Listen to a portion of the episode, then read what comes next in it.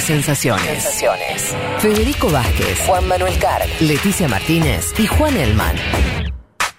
Un programa sobre política internacional que no cree en teorías conspirativas. Bueno, casi.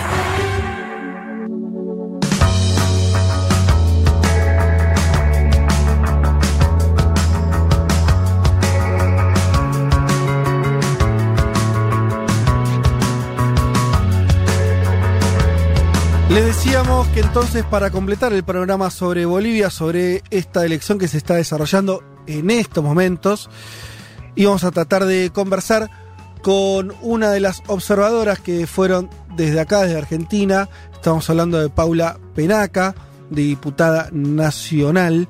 Eh, Paula, ¿estás ahí? Hola. Hola, ¿qué tal? ¿Cómo están? Acá estoy. Bien, creo que tenemos un poco de delay, Pau, eh, así que nada, yo lo... Hola. lo- hola, hola. Yo los escucho bien. Bien, perfecto.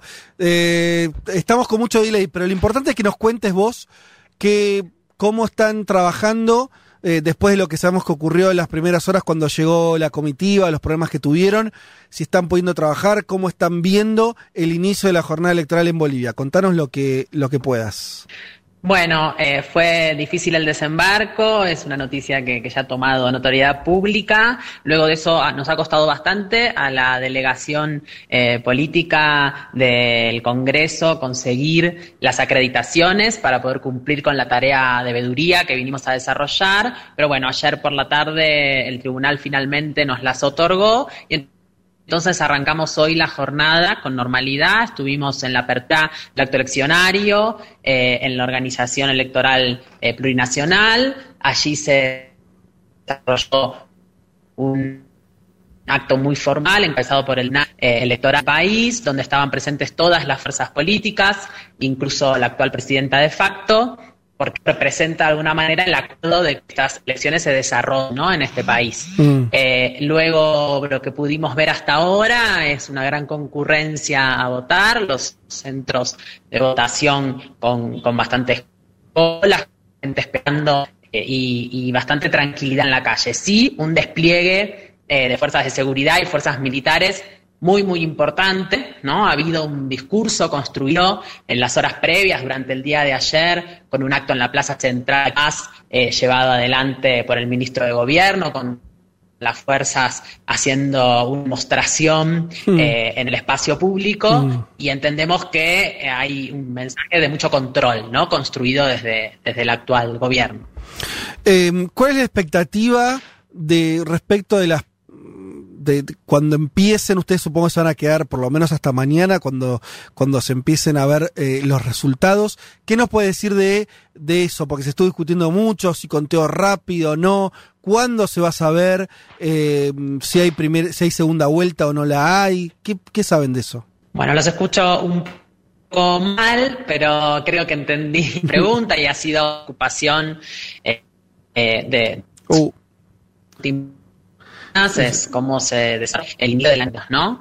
Eh, porque obviamente se espera que eh, haya unos movimientos de, eh, de- Se está escuchando del mal. candidato a presidente Mesa, candidato a presidente Arce, que puedan generar eh, alguna reacción eh, en la sociedad, ¿no?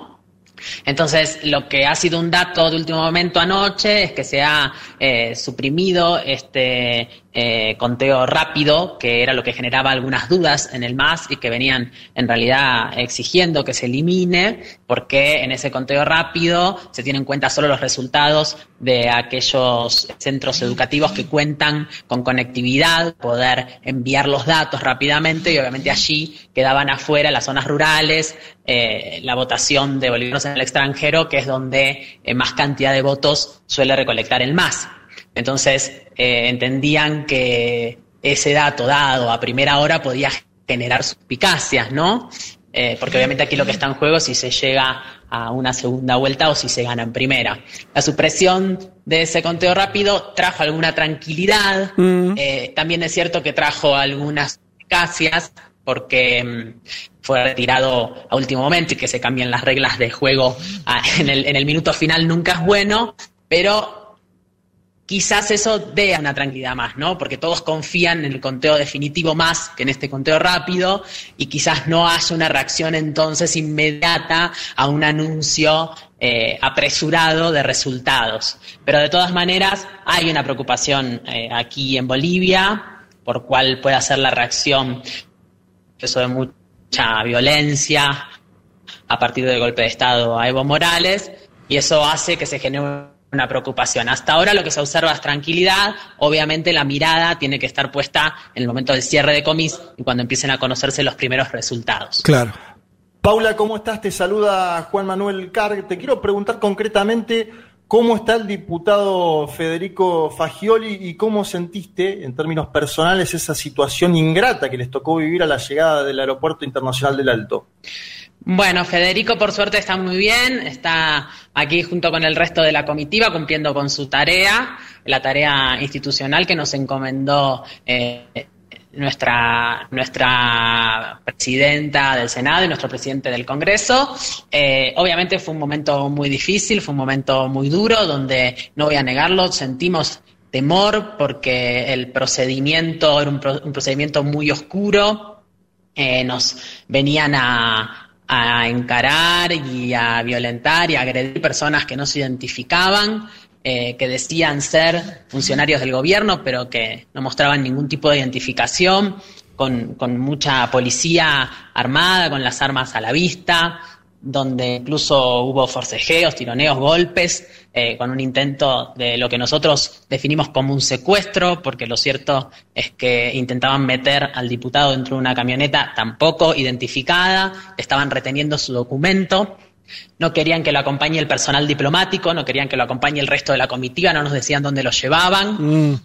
Y obviamente uno ha visto informes sobre la violación de derechos humanos este último tiempo en este país y, sabemos además que quienes gobiernan no llegaron por el voto popular. Y bueno, y también los argentinos y argentinas tenemos una historia, ¿no? Vinculada con, las dictaduras y con la violación de los derechos humanos.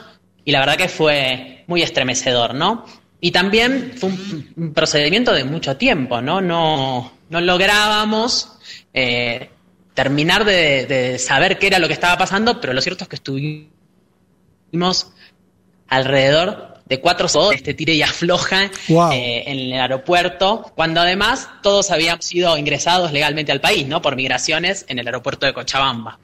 Sí, yo eh, comentaba antes, Paula, que eh, cuando viajamos en noviembre a cubrir el golpe de Estado y estuvimos unos días ahí en La Paz, era, era muy extraño sentir por primera vez la sensación en el cuerpo de que no hay Estado de Derecho.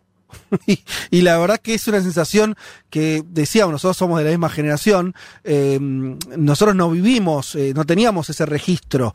Y la verdad sentir eso eh, fue, por lo menos a mí, me, me, dejó más claro lo que es eh, estar en, un, en, una estación no, no, no democrática. Eh, entiendo que ahora estas jornadas, bueno, al estar votando, tal vez no, no se sienta tanto eso, por suerte, pero bueno, la experiencia de ustedes un poco se tocó, así que me imagino que, que habrás experimentado esa, esa sensación que de pronto, ¿no? el, eh, eso, el Estado de Derecho parece una consigna, pero cuando te lo sacan te das cuenta que, que uno vive eh, con, con eso incorporado. Sí, imaginarse también que a pesar de que estaban siendo vulnerados nuestros derechos, nuestras garantías, nosotros como ciudadanos argentinos, además parlamentarios, teníamos en última instancia alguien a quien recurrir, ¿no? Mm. Porque nuestro gobierno inició gestiones a pesar de no haber reconocido nunca al, gobierno de facto en Bolivia, porque mismo terminó apersonándose eh, la comisionada de derechos humanos de la ONU y eso también fue fundamental, porque veníamos con algún marco, pensar